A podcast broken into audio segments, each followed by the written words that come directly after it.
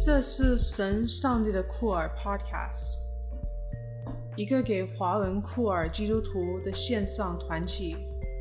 每个礼拜，陈查令会透过一个提问，用酷儿眼光读主日经课集，也会不时邀请投入酷儿基督徒牧养的朋友，一起来做酷儿神学。刘真会介绍不同面向的酷儿基督徒社群，透过与不同库尔基督徒社群的对话，了解他们的生命经验。以及深度关注的议题，邀请大家一起与我们建立跨越时间与空间的团体，透过酷儿眼光一起来探索信仰与团契生活，也可以在 queerofgod.com 跟我们互动。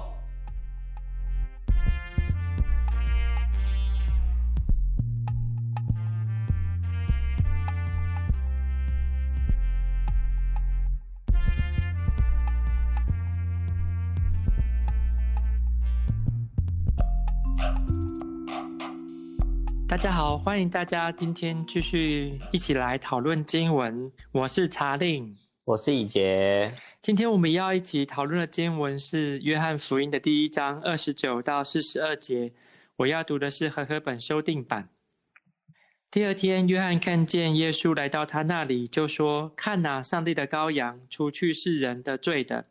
这就是我曾说，那在我以后来的先于我。”因为在我以前，他已经存在的那一位，我先前不认识他，如今我用水施洗，为要使他显明给以色列人。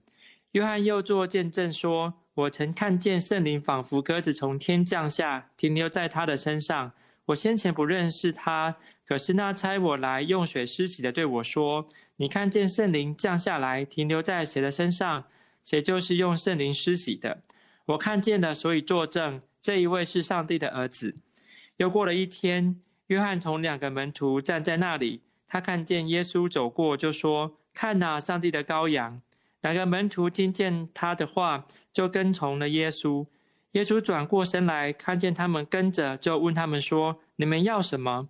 他们对他说：“拉比，你在哪里住？”拉比翻译出来就是老师。耶稣对他们说：“你们来看。”他们就去看他在哪里住。这一天，他们就跟他同住。那时大约是下午四点钟。听了约翰的话而跟从耶稣的两个人，其中一个是西门彼得的弟弟安德烈。他先找到自己的哥哥西门，对他说：“我们遇见弥赛亚了。”弥赛亚翻译出来就是基督。于是安德烈领西门去见耶稣。耶稣看着他说：“你是约翰的儿子西门，你要称为基法。”基法翻译出来就是彼得。这段经文不知道以及有什么样的想法？我看到蛮有趣的师生关系呀、因为知道在台湾就是很长久以来或是很普遍的现况，就是呃老师跟学生之间啊，就是都会有一种，就是老师都会带有一种权威的感觉、权威的性格，甚至有时候这个权威的性格会非常的强烈。也经常的会遇到有一些老师，他们没有办法就是接受。学生追问他一些问题，那我们今天看到的是耶稣，他看到有两个人跟他，就问他们说：“你要干嘛？你要做什么？”我在想，这两个学生大概也不是很清楚为什么他们就是跟随耶稣的原因，但是他们就有点无厘头，就问说：“老师，你住在哪边？”这样，那对话关系里面可以去反省，就是到底作为一个就是所谓的老师的身份的人，或者说在台湾的处境里面，作为一个长辈的人。他们是怎么样去对他自己的后代讲，就是基督信仰这件事情。在我所服务的这个教会群体里面，有很多老一辈的长辈，呃，他们就是过去曾经很长的一段时间，都为了信仰、为了教会做了很多努力。然而，他们遇到的现况是，自己的后代不见得喜欢来教会，他们也担心自己的后代不来教会，是不是就会失去信仰？是不是在就是死掉之后就没有盼望了？那我觉得让我很有感受的是，或许这些长辈他们就像那些很有权威的老师一样啊，过去在教导他的后代的时候，都是说我说，然后你听的方式来理解这个信仰。然而我们知道，随着时代的转换，很多年轻一代人他们在理解信仰，他不见得就会像是长辈说我听的方式去看待这个信仰，很多时候会在自己的生命中找到不一样的亮光，不一样前进的方法。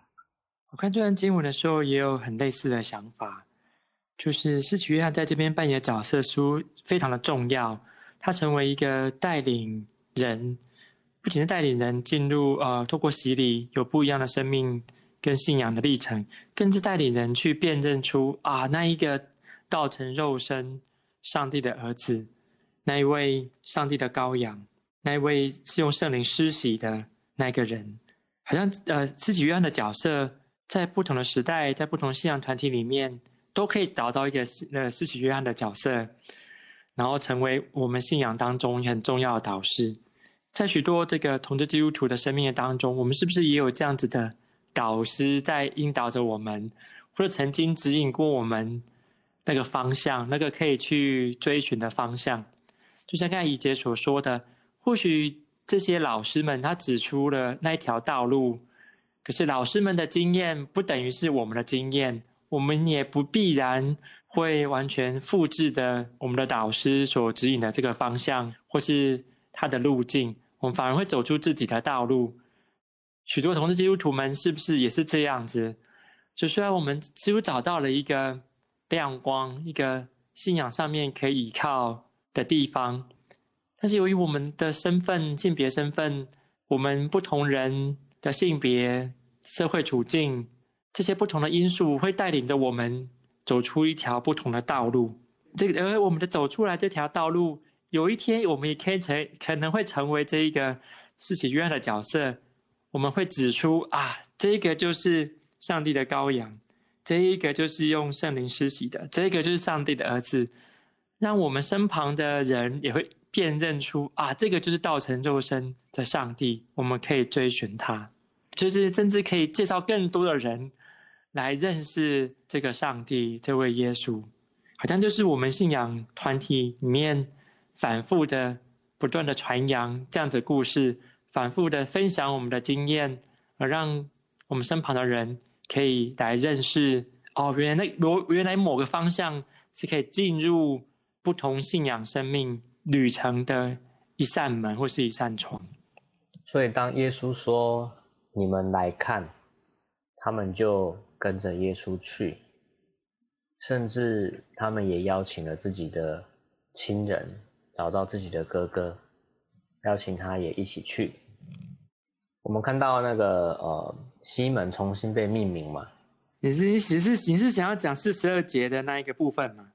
我想要讲的比较像是说，他们领了一个人来到耶稣的面前，耶稣似乎为他重新命名的这件事情，我觉得。对于一个新的要跟随耶稣基督的人是一件很重要的事情，就是他肯定的每一个人都会走走上一条完全不同的一条道路，而那条道路当然通向的目标是一样的，但是道路是不一样的，但每条道路都会是呃基法必得，就是教会的基石。如果从这样出发啊，或许我们可以再诠释一下，是我们认识了这个。这个上帝的儿子之后，或许我们的生命信仰会展现完全不一样的形态，甚至我们会哎，好像对我们自己的身份会有新的认识，或是有一个新的一个身份认同在我们生命的当中，是不是你？呃，是不是以前想要强调是这个啊？他会有一种新的身份认同，但是那个身份认同的这个新的身份认同，一开始他可能不是那么稳固。就像很多我们看到有些人，他执着在一件事情上面去做，他可能五年看不到成果，但是他经过很长的时间之后，他就会变成一个很深厚的东西。就像我今天去看《黑熊来了》这个纪录片，他在讲台湾在保育台湾黑熊的工作者，历经了二十三年到现在的一个成果。它看起来就是那么一点点没什么成果，但是它却。成为了很重要的基础。嗯，它的图像大概是这样子啊。所以这个在主显节的第二个主日，金克吉今天选了约翰福音第一章，这跟我们上个礼拜看的马太福音不太相同。约翰做见证的过程也不太相同。一方面表示的不同的见证人，他们所经历到上帝的儿子耶稣的启示是不同的。可是这些不同的启示跟经验，似乎不会限制了彼此，反而是让我们有更开阔的眼界，去看见上帝怎么样对人来说话。相同的，即使我们会认识到我们自己对信仰认识上面一些限制，但是希望我们就可以像经文的描述一样，透过更多不同的见证人来打开我们心灵的眼睛，可以看见上帝在不同人、不同处境当中的启示，也让我们可以更多认识上帝如何在不同处境当中显现他自己，带领着我们来跟随他。即使在路程当中可能很多的困难、艰辛，或是难以辨认、难以弄清楚的情况，但是希望通过这些见证人都可以给我们多一些信心跟勇气，来继续努力跟跟随。那我们今天就到这里喽，我们下次见，拜拜，拜拜。